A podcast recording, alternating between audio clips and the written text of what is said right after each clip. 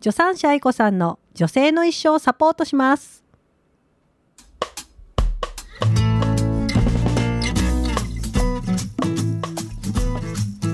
このコーナーは女性のライフサイクルにおける体や心の変化や対処法などをお話ししています。こんにちは助産師愛子さんこと渡辺愛子です。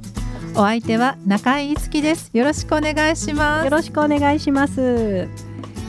はいいよいよはい。今回で最後のテーマとなりました。1年間を通して、はい。まあ、女性の一生のね、うん。ライフサイクルにこう沿ったお話をずっとしてきたんですけれども、はい。もう最後、えー前回が更年期でしたので、はい。まあ、更年期って大体45歳から55歳が大体平均かなと思いますけれども、はい。まあ、更年期も過ぎて60歳頃からの女性のお話、まああの円熟期と言われる、ね。はい。そういう時期のことの、あの体や心の変化についてお話できたらと思っています。よろしくお願いします、はいます。でもなかなかなんかそこの部分って聞かないというか、そうですよ出ね。産。とかね、うんうん。更年期はよく聞く。そうそうそうそう。でもその後はっていうのが私初めてかも、そうなんですよね。うん。でもでもやっぱり子宮や卵巣はね消えるわけではないし、ね。まあ、機能としてはあのだんだんこうね機能しなくなってくるということで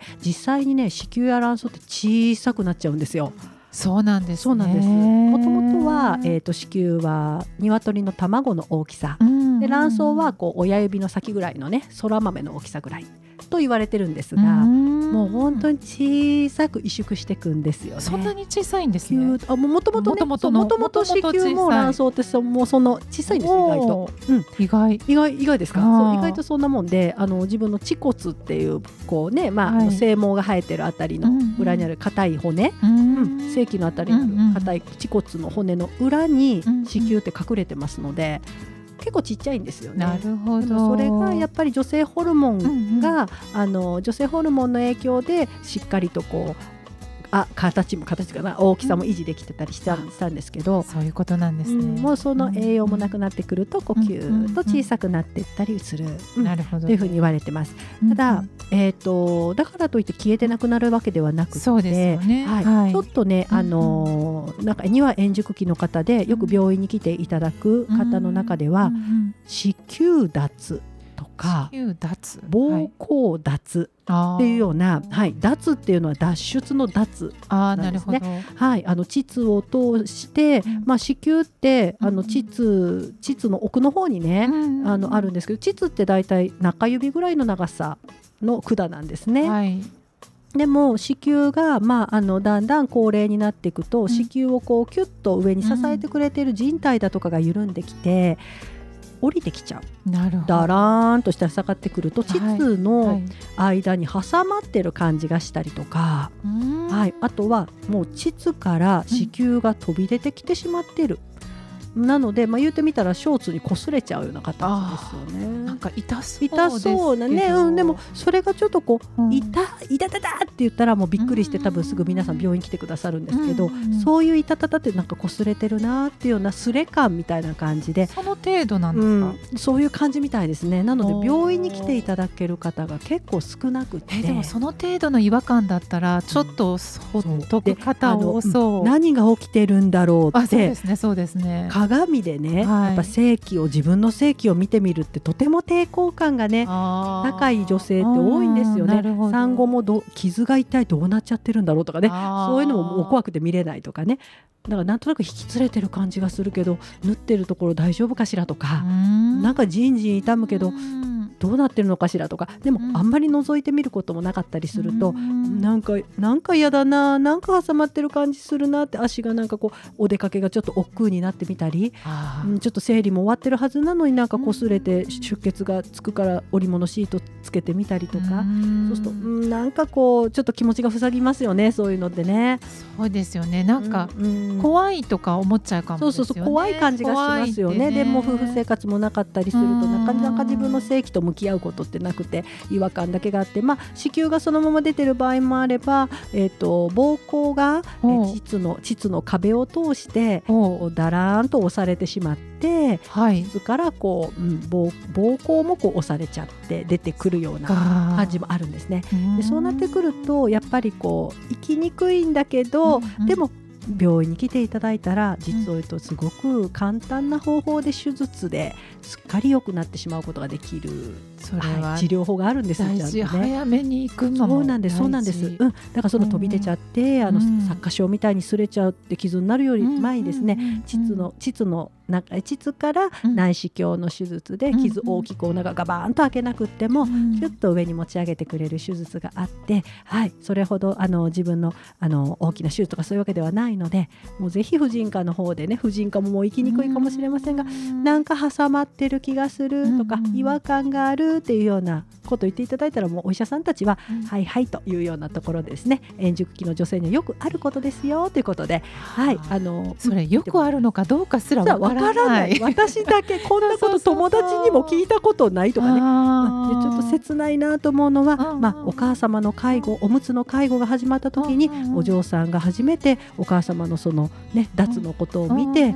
わお母さんこんなどんだけ我慢してたんやろうと。あそれも辛いです、ね、婦人科行こうって言ってもいやいやもう恥ずかしいもういいって言うとねいつまでも挟まった感じのこう違和感のあるままでね生涯を終わるっていうのもやっぱりねあの切ない話、元気でね。そうそうです。やっぱり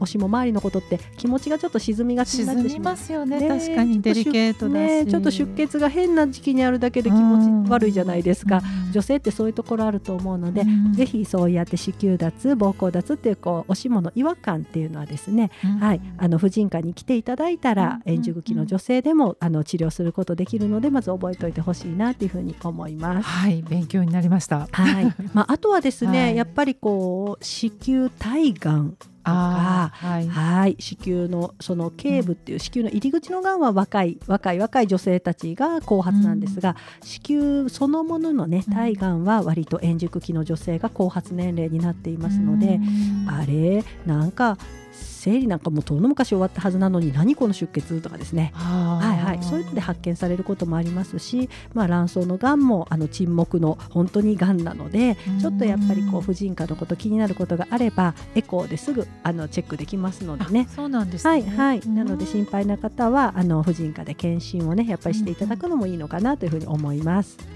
なるほど。いやなんかもうね更年期も過ぎたら、まあ、役割をとりあえずね、はい、終わった感じも本人もしている方も多いかもしれないですよね,、ね。そういった生理もなかそうなんです。なんかそうするとこう存在自体がなくなってるような気がするけれども。でもやっぱりちゃんと、そんな時だからこそケアをして、そうですね。違和感があればまあすぐに病院にも今回もずっと1年間言い続けてたのが、違和感があれば病院病院婦人科へってすっごい敷居高いのもわかるんですが。いやこうやってでも小さい時ね、ね、子供の本当一生かけて教えていただくと、もうずっとですね、ずっとなんですよ。やっぱり子宮と卵巣がある限りずっとお世話になるべき場所ですね。そうですね。やっぱ所長がね、あった頃から、まあ子宮頸がんのワクチンをやっぱり小6から高1の間にね無料接種で受けられますので、その時にやっぱり小児科からかかりつけ婦人科を持つって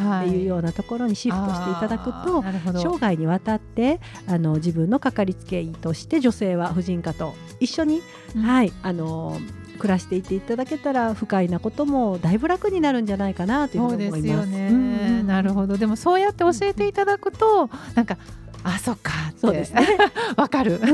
でも知らないとすごいやっぱ病院って何されるんだろう。待ち時間だけ長いしみたいなね、うんうん、そういうとこありますよね。なるほどです。はい。まああと、はい、円熟期といえば、うん、まああの婦人科系のことであればそういうことなんですが、うん、でもやっぱり暮らしの中でいくとお子さんが独立していったりとかですね。そうですね、はい、まあ家族のためにお母さんとして一生懸命やってこられた方が急に役割がなくなったりりそしてまあ向き合いたいか向き合いたくないか分かりませんが夫婦とね2人でまた2人に戻るような時期でもあります。でそうなってくるといつも私はあの子供のために夫のためにみたいなね。じゃあお母さんは何が好きなの？何がしたいの？って言われるといつも残り物でね OK だって暮らしてきたような方が多いので、私は何が好きだったっけ？なんてねいざからですよ、ね、いざやっぱり私っていうものをこう取り戻すっていうのも、やっぱり更年期とか円熟期の、まあ、私たちのこう成長の中でね、はい、また改めて私というところと向き合う時期もこの時期だと思います。確かに、うんうん。はい、なんかやっぱりこうねあの夫婦、まあ、パートナーがいる方もいない方もおられると思いますけれども、うん、あの女性ホルモンのあの、ね、女性ホルモンの恩恵が受けられなくなってくるとですね、はい、はい、やっぱ筋肉とか骨量だとか、まあ、そういうものも減ってきたり、気持ちがちょっとふさきがちだったりっていうこともね、ね、はい、あるっていうのが更年期だったんですがでもえー、女性にも分泌されている男性ホルモンの方で、それらがまたカバーされるっていうことが分かってます。ね、それをはい、前回お聞きして、うん、びっくりしますよ、ね、そうなんですかそうなん女性にもねまあ、男性ホルモンっていうふうに言うとびっくりしちゃうんですが、まあ、そちらの方がカバーしてくれるんですが、その男性ホルモンの分泌をやっぱり、あの高めていくためには、やっぱり男性ホルモンの方は今度は筋骨をやっぱ強くしてくれたりとか、意欲をね新しいこと挑戦しようとか、うん、あの意欲が湧いてくるとかまあ、そういうような気持ちが塞ぎがちにならないようなあのホルモンの影響もあるので、うん、やっぱそちらの分泌を高めるためにもやっぱりいろんなところに出向いていって人と話すこと、うん、はい、こんなこととか、まあ、あとは軽い運動をしたり。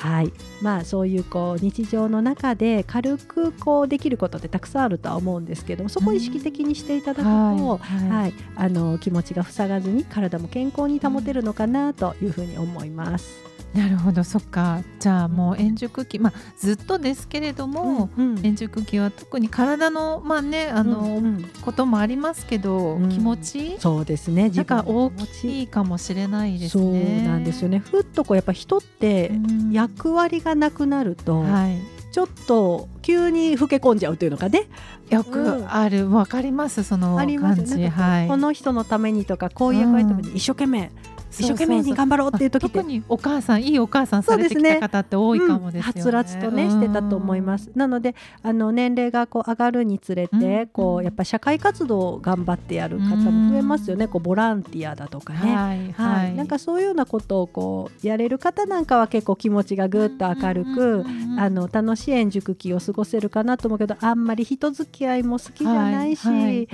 ょっと体も疲れやすいしって言ってこう塞ぎ込みやすい方もおられるとは思うので、うん、あんまりにもやっぱりちょっとこうあの孤立感が強い、はい、まあ、そういうちょっと円熟期のうつ病もあったりしますので、はい、もしかするとこう今まで一生懸命やってきた方ほどちょっとバーンアウトっていうようなところで、ね、燃え尽き症候群。ありますねそれね。もうお仕事もちょっとリタイアしてで頼って欲しいって頼り頼ってくれたらいいのにと思うけどみんな独立していって、はいはい。うん、なんかそういうバーンアウトみたいな気持ちがこう塞ぎ込みがちな時はですねこれもやっぱりあまり無理をせずに、うん、2週間ぐらい経ってもなんかあんまり食欲も湧かないとか、はい、あまり眠れないなとか、はい、ちょっとそういうことがあったら心の風邪をひいたかもしれんなぐらいの気持ちで、はい、精神科とか心療内科とか、はい、そちらの方もあの味方につけてもらってもいいんじゃないかなと思います。うん、いやなんかでも頑張り屋さんほどちょっと無理して頑張ってしまうどちらのことをね話聞いてても、体も心も、ね、だから頑張らずに気軽にまずは病院に、ね、そう。もうあの誰かに頼っていいっていうのか。頑張り屋さんな世代だと思うんですよ円熟。まさにそうですよね。そう。でやっぱりこううんと親の介護もあったはい。いや大変な時ですよこの時期は。子供の子育て手伝ってとか、はい、ありますよね。ねきっとね、はい、夫はリタイアしちゃって、うん、ずっとうちにいると母さん母さんばっかり言うとかね。あ結構、はい、今の円熟期の女性たちっていうのは結構こう、まあ、それで役割があって嬉しい方もいるけれどもうん、もうそれで疲れ果てちゃってる人もいたり、うん、パーンと社会から離れたりとか、うん、ちょっとやっぱりこうもやもやする方も多いんじゃないかなっていうふうに思いますね。うんうん、なるほど。深い本当に。いろんなね。もう真っ只中にですけどね、私もね、うん、私ももう,、もうちょっとしたらそちら 円熟期です。本当に。でもやっぱりこういろんな先輩方ね、女性の先輩方見てると、はい、生殖に振り回されていた時期から、本当自分だけの体になるっていうのは、はい、本当にこんなに身軽なものはないって言ってこう羽が生えたように元気になってる方もおられますね。そうそう聞きますよく、ね、海外に行ってみたとか、今が一番そういいのってそうそう。だからなんかそういうふうに思える方もねいらっしゃるし、はい、なんかやっぱりこうなるべく元気な体も心も元気で生きていきたいなっていうふうにみんなみんなみんな思ってるはずなので。そうですよね。はいはい。なんかそのために、あのまあ、誰かと気楽に話せる方はいいけどそうじゃない方がね、はい、あの割と孤立しやすいかなっていうのは見てて感じますので。そっかじゃあ話すこともやっぱ大事ですね誰かと。そうですねやっぱり会ったり人に会った人に会って面倒くさいかもしれないけどやっぱ人と話すっていうのは結構効果があるんです、ね、確かにそうかもしれない、うん、ちょっと塞ぎ込みながちな時ほど嫌になっちゃって人に会わなくなると、はい、こうちょっと、ね、悪循環になっていく時もね、ありますからね。はい。どうですか？なんかちょっと円熟期に。いやありますよ。なんかやることがある時は、うんうん、そっちに意識がいくのでいいんですけど、うんうんうん、いざポカーンとちょっと空いたりすると、うんうんうん、あれこんなに疲れてたっけ？とかあありますね。なんか不安感とか、うんうん、ななんかそれが見えてくるというか。自分のことに自分が一番気づけてないっていうのがね。そうそうでもね、こうやってね愛子さんからいろいろ教えていただいて、いやこれはホルモンのせいだとかね、そうそうそうそうそう。ちょっとずつ知識が入ってきたのでね。そうそう。あ、そっか。今頑張るんじゃなくて、あのちょっと他の助けがいるんだな、みたいにちょっと考えが変わってきました、いいですね。とっても嬉しいです、なんかやっぱりこう人ってあのあんまり医学的な知識がなかったりすると、根性論でそうそうなんですよ。私が悪いっていうふうに、ね、怠けている。そうなんですよ。特に昭和の女性たちは。昭和ですから。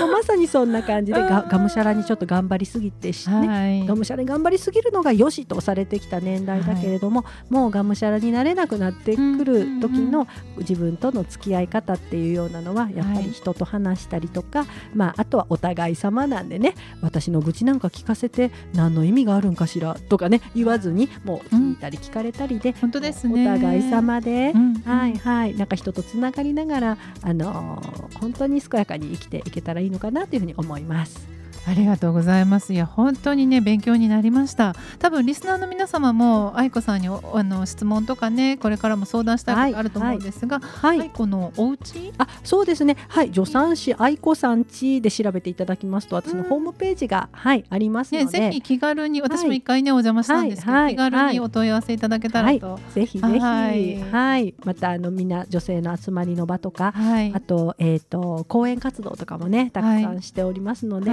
あのどのもう本当にもうあの引き出しは引き出しだけはたくさんあるっていう。めちゃくちゃたくさんあります、ね、たくさんありますので。子供からそれこそシニアの。シニアまで、はい、はい、あのそうやってまあ私だけではなく、うんうん、あの開業している助産師っていうのは女性の一生のサポーターとしてあのお仕事してますので出産の介助だけじゃなくって、はい、はい、もう本当に若い子どもの時からあの円熟期まであの女性の体心のサポートずっと続けていきたいと思うのでぜひぜひ助産師に あの開業している地域の開業助産師とつながっていただければと思います。はい、ね、はい、いや1年間本当にありがとうございました。ありがとうございました。勉強になりました。こそ勉強になりました。はい、またはいお会いするの楽しみにしております。ありがとうございました。がとうございました。